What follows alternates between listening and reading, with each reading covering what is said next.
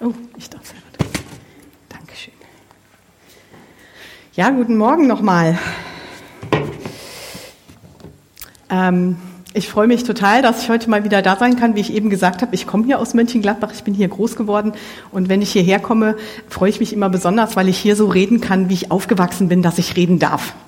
Ähm, ich arbeite ja jetzt da im Siegerland, im Hickengrund oder auch wie die Leute sagen, Hickengrund. Die reden so ein bisschen komisch.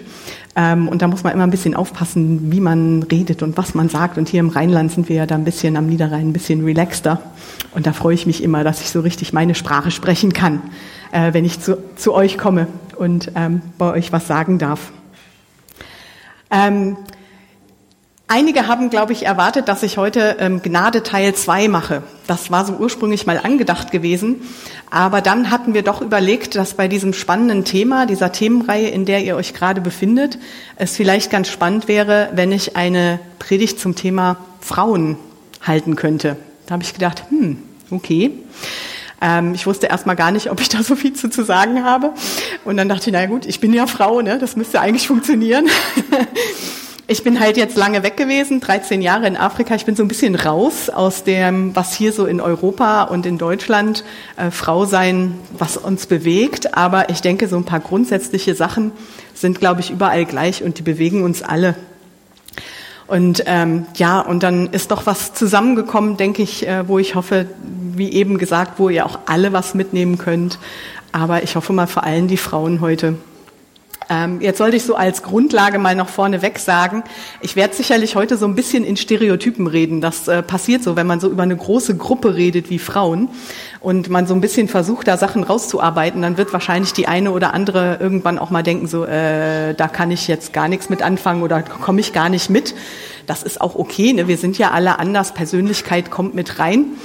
Aber ich denke, ich hoffe, dass wir trotzdem ein bisschen mal lernen können, wie wir Frauen mit Identität umgehen, mit unserer Identität kämpfen und was Gott so dazu zu sagen hat. Und ich wollte mal damit anfangen mit der Frage, ach so, ich sollte noch mal sagen, der Titel, der, jetzt muss ich mal gucken, ob das hier funktioniert, so rum. Ha, der Titel der Predigt, deshalb auch der Werbespot am Anfang, ich will so werden, wie ich bin. Da werden wir dann gleich noch ein bisschen mehr drauf eingehen. Aber meine erste Frage an euch ist jetzt mal, das dürfen auch wieder alle machen, ihr, äh, ihr solltet irgendwie so Zettel auf den ähm, äh, Sitzen gefunden haben. Wenn nicht, dann schaut mal, ob ihr irgendwo noch ein Stück Papier herkriegen könnt, könnt den auch zerreißen. Es braucht jeder einfach mal so ein kleines Stückchen Papier und ich hoffe, vielleicht hat auch jeder einen Stift in der Tasche ähm, weil ich euch bitten würde, mal kurz aufzuschreiben, was ihr, wie ihr euch vorstellen würdet. Stellt euch vor, ihr seid beim Seminar oder in einer neuen Sofagruppe oder in einer neuen Sportgruppe und ihr sollt euch vorstellen, welche fünf Punkte würdet ihr auf jeden Fall nennen wollen als eure Vorstellung? Was würdet ihr auf jeden Fall sagen wollen? wer ihr seid. Sozusagen der Personalausweis mit den Informationen, die ihr wollt, dass die anderen, denen ihr euch vorstellt, von euch wissen. Könnt ihr einfach mal so ganz kurz Schlagworte, einfach fünf Schlagworte aufschreiben. Was würdet ihr sagen? Ich bin was, wer, wie? Was würdet ihr sagen wollen? Ich gebe euch da jetzt mal wirklich nur ganz kurz so 90 Sekunden Zeit. Also ihr habt so 15 Sekunden pro Satz oder pro Wort.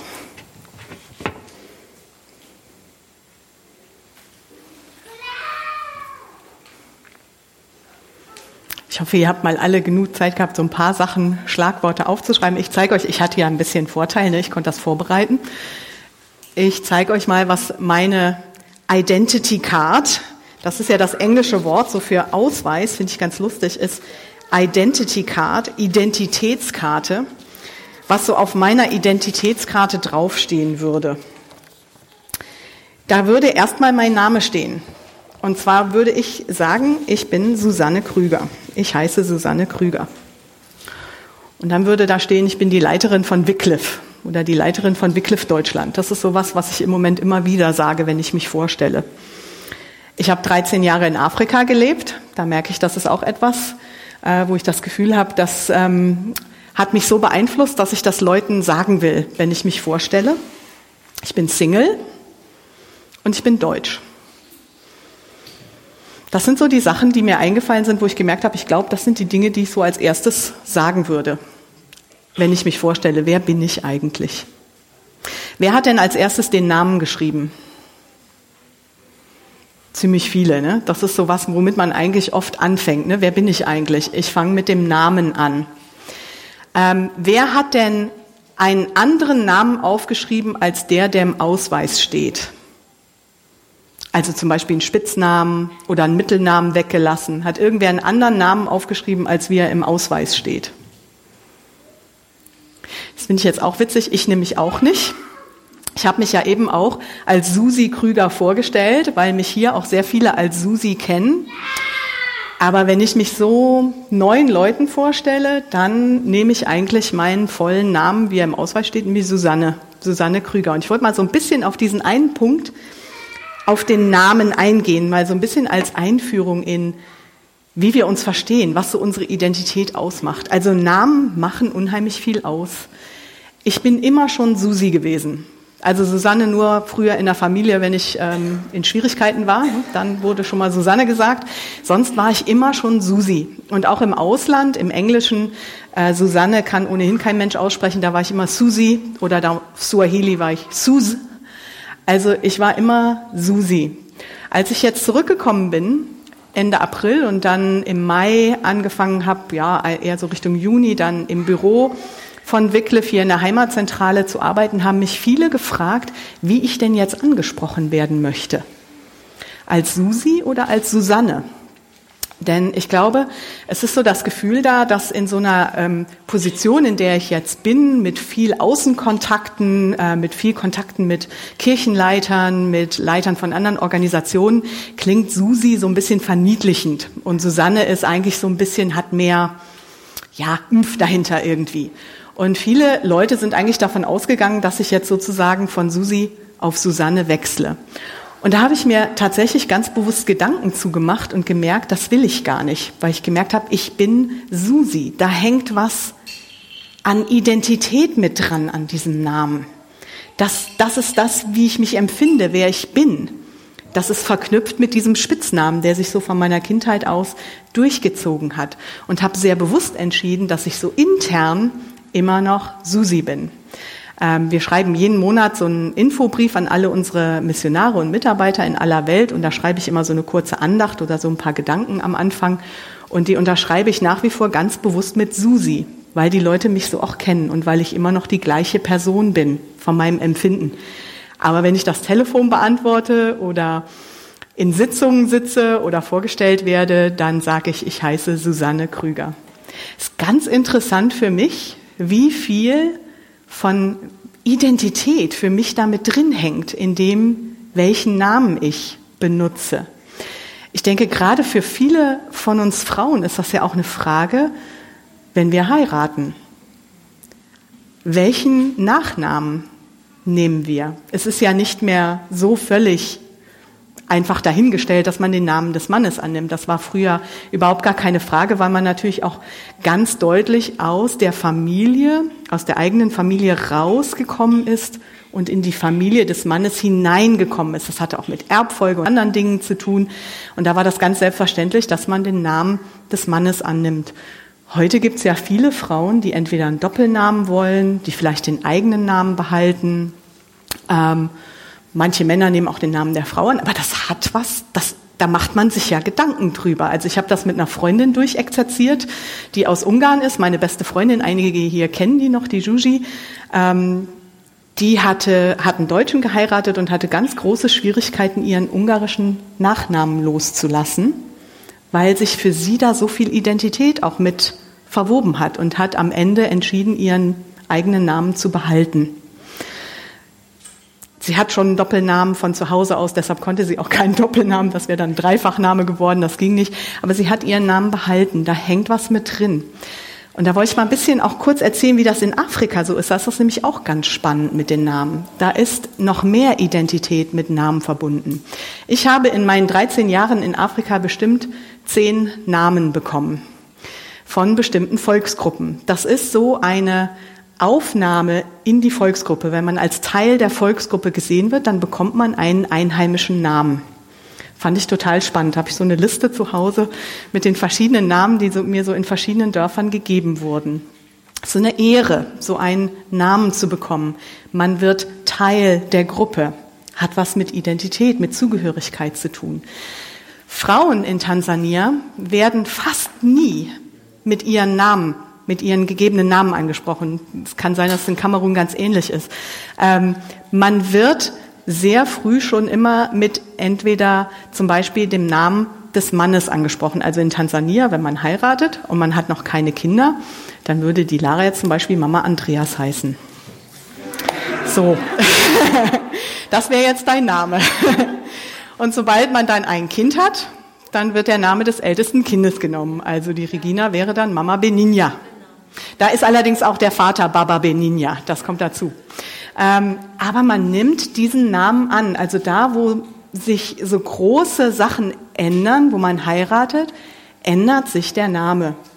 In Tansania, wo man Kinder bekommt, ändert sich der Name, wie man angesprochen wird. Das hat was mit Identität zu tun. Ich finde das ganz spannend, wie viel von solchen Dingen bei uns in Identität mit reinsprechen, was Identität für uns auch ausdrückt. Behaltet das mal so ein bisschen im Hinterkopf. Ähm, das ist so ein bisschen Einführung.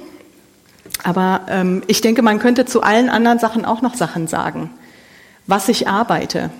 Ähm, das ist vielleicht oft eher bei Männern auch, hat viel mit Identität zu tun, der Job. Das sagt man oft sehr schnell. Wie ich gelebt habe, dass ich Single bin, der Familienstand. Ist auch etwas oft, was eben bei uns etwas mit damit zu tun hat, wie wir uns verstehen. Ähm, ich habe mal geschaut, was der Duden denn so zum Thema Identität zu sagen hat. Da heißt die Definition, Identität ist das Existieren von jemandem als ein bestimmtes, individuelles, unverwechselbares. Und psychologisch gab es dann nochmal extra die als selbst erlebte innere Einheit der Person. Da kann man bestimmt eine Doktorarbeit drüber schreiben über den Satz. Aber es drückt das aus, Identität hat damit zu tun, wer wir sind, mit unserer Individualität, mit unserer Identität, als wen wir uns verstehen, wie wir uns sehen und auch wie wir uns präsentieren. Und ich denke, da steckt auch schon etwas drin, worauf ich rausgehen, also wo ich äh, darauf hinaus will, ganz stark in dieser Predigt, nämlich etwas, was damit zu tun hat, wonach wir uns auch sehnen oder was wir brauchen. Wir wünschen uns nämlich ganz stark diese Anerkennung, beziehungsweise erstmal, dass jemand versteht, wer wir eigentlich sind. Dass jemand das versteht, das Unverwechselbare, das Einzigartige das Bestimmte, was wir sind. Wir wünschen uns, dass andere das sehen und wir wünschen uns auch, dass andere das anerkennen, wer wir sind. Das ist so ein Grundverlangen, glaube ich, das in uns drin ist. Wir wollen, ähm, wir suchen immer wieder nach Reaktion auf unsere Identität, wer wir sind, und zwar möglichst positive Reaktionen. Das ist das, wonach wir suchen und was wir uns wünschen. Ich glaube, dass wir das als Frauen sehr oft vor allem über Beziehungen erleben. Jetzt kommen wir so ein bisschen in die Stereotype, also ne, so ein bisschen ähm, einfach mal zuhören, mitmachen und dann drüber nachdenken und schauen, ob ihr das auch so seht. ähm, ich glaube, dass wir Frauen uns sehr oft über Beziehungen identifizieren oder auch unsere Identität in unseren Beziehungen finden, wer wir sind. Das zum Beispiel, ich fand das so ein tolles Bild in, in Tansania, dass man als Ehefrau den Namen des Mannes nochmal viel deutlicher annimmt als auch hier, wo das ja auch noch eigentlich die Norm ist, dass man, wenn man Kinder bekommt, den Namen des Kindes annimmt. Also da ist ganz viel Identität verbunden mit unseren Beziehungen, mit wem wir in Beziehungen leben. Ähm, ich halte ja eine Frauenpredigt, deshalb sage ich nicht so viel über die Männer, aber ich glaube, dass ähm, viele Männer zumindest sich schon mehr auch über ähm, Erfolg, so etwas mehr zählbaren Erfolg identifizieren oder sich da auch bestätigt fühlen. Ich habe das mal so genannt. Ich glaube, ähm, dass im Männern steckt eher so ein Versorgergen. Das ist ja auch so geschichtlich, ne? der Mann versorgt die Frau. Da steckt, glaube ich, schon ein starkes Fürsorgegen in uns Frauen. Ähm, wir wünschen uns, ähm, ja, dass wir die Menschen um uns herum glücklich machen. Das ist zumindest bei mir ganz stark so, aber wir wollen, wir wünschen uns Harmonie, wir wünschen uns so, ähm, ja, auf Leute einzugehen, Fürsorge. Das ist so das, was, glaube ich, stark in uns drin steckt. Und was auch eine Stärke ist. Ähm, ich bin ja jetzt eine Single-Frau. Ich habe also ähm, lebe auch ganz bewusst als Single, ähm, habe viele Freundschaften auch mit anderen ähm, Frauen, äh, die enge Freundinnen von mir sind und diese Beziehungen sind für mich sehr wichtig. Aber ich merke natürlich auch dadurch, dass ich in einer leitenden Position bin, in einer ja so einem mittelständischen Unternehmen könnte man das vergleichen. Ne? Wir haben so 150 ähm, äh, Mitglieder, für die ich verantwortlich bin. Ähm, da identifiziere ich mich natürlich auch sehr stark über meine Arbeit. Das macht 80 Prozent meines Lebens aus, wenn nicht noch mehr, was ich tue jeden Tag, meine Arbeit. Und doch merke ich selbst in meiner Arbeit, identifiziere ich mich oft ganz stark über Beziehungen. Ich möchte, dass Leute, dass es ihnen gut geht. Ich finde das ganz spannend und ähm, vielleicht hat man erstmal so ein bisschen das Gefühl, dass das ja für so eine leitende Managementposition und so nicht so unbedingt das ist, wonach man sucht, dieses Fürsorgegehen. Aber meine Vorgängerin, auch eine Frau, die Angelika, die hat da sehr viel zu geschrieben, so zu weiblicher Leitung und wie wir als Frauen leiten. Und ich glaube schon, dass wir oft anders leiten, als Männer leiten. Und da wollte ich auch mal so ein paar Sachen zu sagen kurz. Ich arbeite mit einem Leitungsteam zusammen. Äh, das sind unsere Bereichsleiter, die drei Leiter der größeren Bereiche, die wir haben. Das sind alles drei Männer. Und ich bin da als Frau mit in diesem Leitungsteam oder leite auch das Leitungsteam. Und wir sind eigentlich auch ein sehr homogenes Team. Wir haben vor einiger Zeit mal so ein bisschen Teambuilding, nennt man das ja, gemacht, wir haben uns mal ein bisschen damit beschäftigt, wie wir so funktionieren und wie wir arbeiten. Und ich habe gemerkt, wir sind im Großen und Ganzen sehr homogen. Wir sind alle sehr zielorientiert und sehr entscheidungsfreudig. Also wir lieben es, Entscheidungen zu treffen. Wir kommen immer durch unsere Agenda relativ schnell durch, weil wir alle so zielorientiert und entscheidungsorientiert sind. Und ähm, wir sind auch alle sehr logisch eigentlich, die meisten von uns, wie wir da rangehen. Und zwei Leute fallen so ein bisschen raus. Das ist unser Öffentlichkeitsarbeitsleiter, weil das ist der einzige, der auch mal Entscheidungen aus dem Bauch raus trifft. Wir anderen drei sind alle, das muss immer alles logisch nachvollziehbar sein, wenn man was entscheidet. Ähm, er kann auch mal wirklich so aus dem Bauch raus entscheiden, ist für Öffentlichkeitsarbeit auch gar nicht so schlecht. Und ich fall raus. Weil bei mir nämlich Gefühle ganz wichtig sind. Mir ist es bei Entscheidungen immer ganz wichtig, was macht das mit dem anderen? Nicht, was macht das mit der Sache, was macht das mit dem anderen, was macht das mit den Leuten, die betroffen sind, was macht das, was löst das für Empfindungen aus in den Leuten.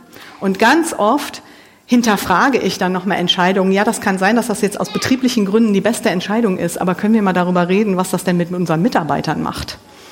Was das mit den Betroffenen macht? Ob man da vielleicht nicht mal ein bisschen gucken muss, dass man da Gnade vor Recht äh, ergehen lässt oder dass man einfach mal die Entscheidung noch mal ein bisschen in die Richtung so zieht, dass es eben auch die Leute positiv beeinflusst und nicht negativ. Ich möchte ja, dass die alle glücklich sind. Das geht natürlich nicht in so einem Job.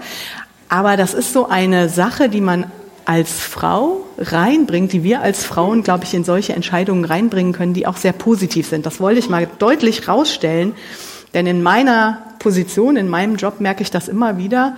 Ähm, ich bin immer noch eine Ausnahme im christlichen Bereich bei Missionsorganisationen, also als Frau in der Leitung. Da gibt es ziemlich wenige bis gar keine in Deutschland.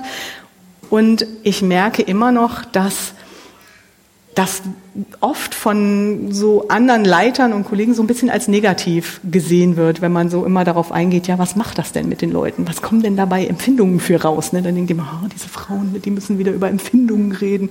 Darum geht's gar nicht. Es geht darum die Sache.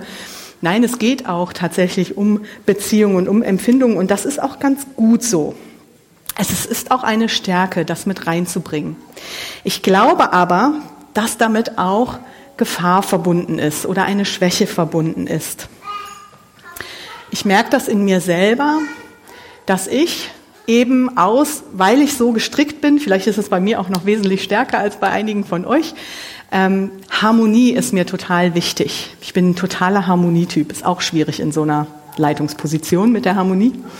Und ich brauche Anerkennung, ich brauche Bestätigung. Das brauchen wir alle, denke ich, ob Mann oder Frau. Wir suchen nach dieser Bestätigung, das habe ich ja eben schon mal gesagt, wenn man eben schaut, wer bin ich?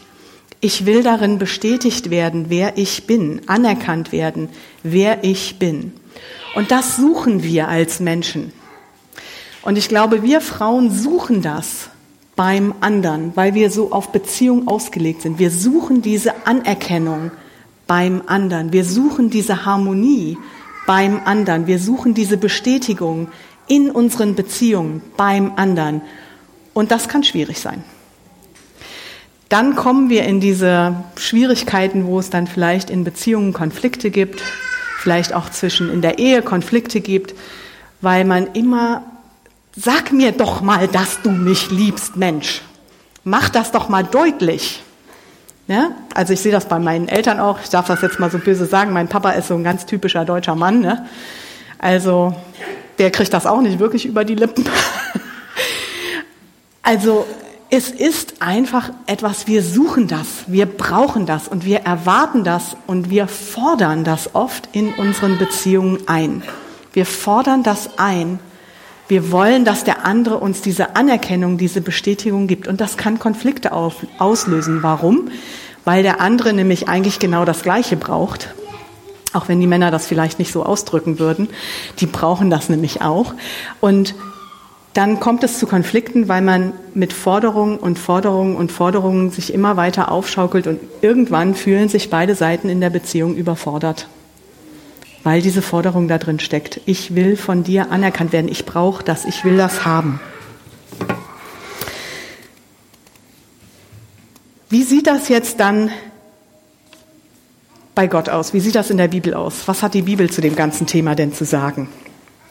Ich habe natürlich erstmal versucht, herauszufinden, ob die Bibel dann irgendwas zu dem Wort Identität zu sagen hat. Also ich habe mal Identität gesucht und Identity im Englischen und alles mögliche Nulltreffer in allen Übersetzungen Nulltreffer. Also die Bibel spricht nicht von Identität. Wir haben da jetzt nicht so einen schönen Text, wo mal drin steht, du sollst deine Identität so aufbauen oder sowas. Das gibt's nicht. Aber es gibt ziemlich viele ähm, Begriffe und Worte, die mit du bist oder ihr seid anfangen, beziehungsweise die darstellen, wer wir sind. Und da wollte ich euch mal einige einfach mal nennen. Ähm, mal so als Neben ähm, äh, kleine Information. Ich habe auch solche Blätter ausgedruckt für die, die das nachher mit. Kannst du mal eins hochhalten? Hast du eins da liegen? So ein, ja, genau. Mit so ganz vielen Worten, die kennt ihr, habt ihr vielleicht auch schon mal im Internet oder woanders gesehen. Wer wir sind, was die Bibel dazu sagt, wer wir sind, könnt ihr euch nachher gerne eins mitnehmen. Ich habe nicht so viele ausgedruckt. Ähm, weil der Drucker ein bisschen schlapp gemacht hat, das sieht man auch. Aber ähm, ja, vielleicht könnt ihr ja auch noch mal kopieren, wenn ihr das möchtet. Ich lese einfach mal so ein bisschen was vor, was die Bibel zu dem sagt, wer wir sind. Du bist ein Kind Gottes. Aus Johannes 1, Vers 12. So viele ihn aber aufnahmen, denen gab er das Recht, Kinder Gottes zu werden, denen, die an seinen Namen glauben. Du bist gerecht gemacht. Da wir nun gerechtfertigt sind aus Glauben, so haben wir Frieden mit Gott durch unseren Herrn Jesus Christus. Römer 5, Vers 1. Du bist erwählt, heilig und geliebt. Zieht nun an als Auserwählte Gottes, als Heilige und Geliebte, herzliches Erbarmen, Güte, Demut, Milde, Langmut aus Kolosser 3, Vers 12. Du bist eine neue Schöpfung. Daher, wenn jemand in Christus ist, so ist er eine neue Schöpfung. Das Alte ist vergangen, siehe, Neues ist geworden. Aus 2. Korinther 5, Vers 17. Und du bist sein Botschafter oder seine Botschafterin, hätte ich mal schreiben sollen. Ne? Alles aber von Gott, der uns mit sich selbst versöhnt hat durch Christus und uns den Dienst der Versöhnung gegeben hat. 2. Korinther 5, 18. Gott spricht uns sehr viel zu in der Bibel und es hat genau mit diesen Punkten zu tun, nach denen wir uns sehnen. nach Zugehörigkeit, Anerkennung, Bestätigung dessen, wer wir sind. Du bist Kind Gottes, du bist geliebt, du bist auserwählt und du hast einen Auftrag. Das sind alles Dinge, die uns bestätigen, die uns zeigen, dass wir angenommen sind, dass wir in unserer Identität, in unserer Person als selbst wertgeschätzt sind. Ich finde es total spannend, wie das in Jesu Taufe zur, ähm, wie das da rauskommt. Es hat mal unsere Seelsorgerin, also unsere Beraterin in, in, Tansania, hat das mal mit uns geteilt, wie sie das sieht, dass sie sagt, wenn man sich die Taufe Jesu mal anschaut, also Jesus ist ja mit ähm, am Anfang seiner Tätigkeit, seiner öffentlichen Tätigkeit von Johannes dem Täufer getauft worden. Und als er getauft wurde, ist die Stimme Gottes aus dem Himmel gekommen und die hat gesagt, du bist mein Sohn, den ich liebe. An dir habe ich wohlgefallen. Und das finde ich so toll. Da sind genau diese drei Punkte drin, die wir eigentlich brauchen. Du bist mein Sohn. Die Zugehörigkeit. Wir sind Kinder Gottes. Die Zugehörigkeit, wo wir hingehören, wer wir sind, als Kinder Gottes. Dich habe ich lieb. In Deutschen wird oft gesagt, du bist mein geliebter Sohn. In anderen Übersetzungen, du bist mein Sohn, den ich liebe. Die Liebe, die Annahme, ich liebe dich, sagt Gott Jesus hier nochmal zu. Und dann, an dir habe ich wohlgefallen, diese Bestätigung dessen, wer wir sind, sagt Gott, Vater Jesus hier nochmal zu. Ich finde das total spannend, dass wir da so ein Beispiel davon haben, wie Gott zu uns spricht und uns diese Dinge gibt, die wir brauchen. Zugehörigkeit, Liebe, Annahme, Bestätigung. Das finden wir in Christus.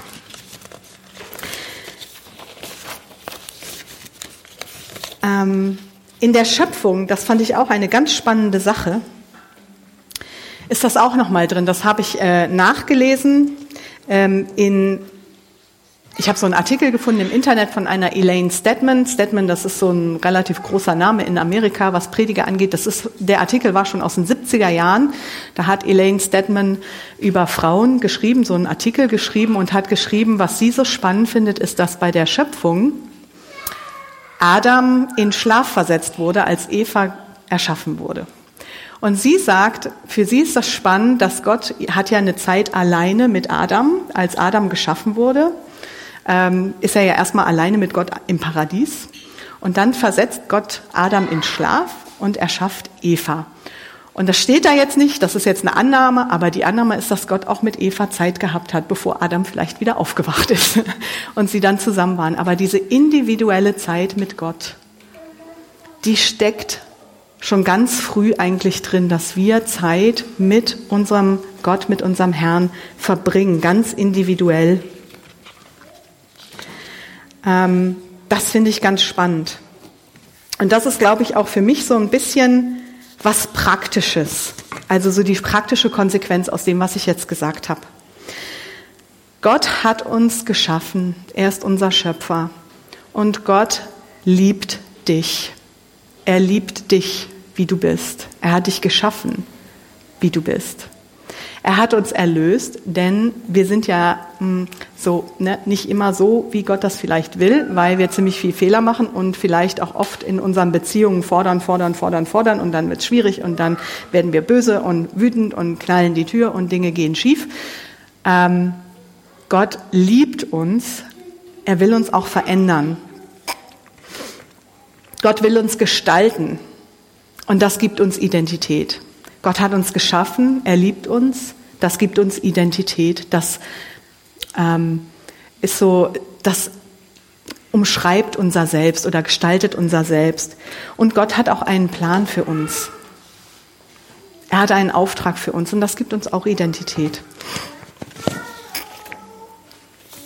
Und ich glaube, dass diese Identität, diese Identität in Christus finden, in Gott finden, das macht uns beziehungsfähig.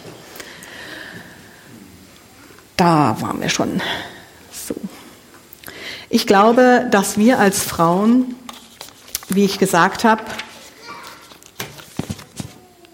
diese Bestätigung sehr stark brauchen. Und wenn wir sie als erstes in Christus suchen, die Bestätigung dessen, wer wir sind, die Annahme dessen, wer wir sind, wie wir sind, was wir sind, dann werden wir auch beziehungsfähig, weil wir nämlich dann in unseren Beziehungen nicht mehr fordern müssen, sondern fördern dürfen. Wir müssen nicht mehr einfordern, was wir suchen, sondern wir können gemeinsam Schritt für Schritt weitergehen. Wir können gemeinsam suchen und wir können fördern in unseren Beziehungen. Das macht uns beziehungsfähig. Und dann können wir auch zu der Persönlichkeit werden, zu der Gott uns geschaffen hat. Dass wir werden können, wer wir sind. Und ich denke, das geht gar nicht immer darum, dass man jetzt nur noch, also dass man einem Mann nicht mehr sagt, ach Junge, ich möchte wirklich mal, kannst nicht mal sagen, dass du mich gern hast. Ähm, das ist wichtig. Aber es geht nicht mehr darum, dass ich diese Lücke in meinem Herzen, die Erwartung habe, dass meine Freundin, mein Partner, mein Ehemann, mein Kind diese Lücke in mir füllt, sondern dass die Erwartung da ist, dass Gott die füllt, weil ich von Gott geschaffen bin, auf Gott hin ausgerichtet bin, von Gott geliebt bin, von Gott anerkannt bin und von Gott bestätigt bin. Und dann kann ich schon noch sagen, das ist schwer für mich, ich komme da nicht mit klar. Können wir nicht mal gemeinsam suchen und fragen und Gott bitten, dass er uns füllt, dass er diese Lücke füllt. So, also zusammenfassend mal, Fürsorge, Selbstverwirklichung, Fürsorge, das ist, was wir brauchen. Wir suchen in Beziehungen, in anderen die Annahme und die Bestätigung, die wir brauchen. Und das überfordert. Und wo wir das bei Jesus suchen, Jesus überfordert das nicht. Er gibt es. Gott gibt uns diese Annahme und Bestätigung da können wir auch beziehungsfähig werden. Und ich glaube, dass es ganz wichtig ist, immer wieder für uns Frauen vor allem Zeit alleine mit Gott zu verbringen. Und das ist nicht einfach. Gerade wenn wir Familie haben mit kleinen Kindern, das ist jetzt mein Appell an die Männer, ne? schafft den Raum auch für Zeit alleine mit Gott, für alle, aber auch, dass Frauen wirklich Zeit haben, mal alleine mit Gott Zeit zu haben, um dieses, ja, das zu erleben, wie Gott uns liebt, uns füllt, uns anerkennt, uns Frauen das gibt, was wir brauchen. Ich habe das mal so ein bisschen auch genannt, umarmtes Leben. Gott gibt uns umarmtes Leben. Er umarmt uns als Frauen, weil er weiß, das ist genau das, was wir brauchen. Diese Bestätigung, diese Umarmung, dass uns jemand sagt, du bist geliebt und wertvoll. Und das gibt er uns. Und wenn ich das bei Gott finde, dann kann ich mich auch austauschen, kann ich dem anderen ganz anders sagen, was ich schwierig finde, was mir fehlt, womit ich, womit ich gerade kämpfe, auch in Beziehung mit meiner, mit meiner Selbstannahme, wer ich bin und wer ich sein will und mit meiner Schuld. Dann kann ich ganz anders auch mit meinem besten Freund, meinem Partner, meinem Mann darüber sprechen, mit der Idee, dass Gott das füllt, dass wir uns fördern und nicht voneinander fordern. Das wünsche ich uns und euch, ähm, mir und euch, dass wir das immer mehr erleben, dass wir uns von Gott füllen lassen, dass wir diese Lücke, dieses, ach, diese Sehnsucht in uns von Gott füllen lassen und so werden können, wie wir sind, wie Gott uns geschaffen hat, die Persönlichkeit, die Gott für uns hat. Dankeschön.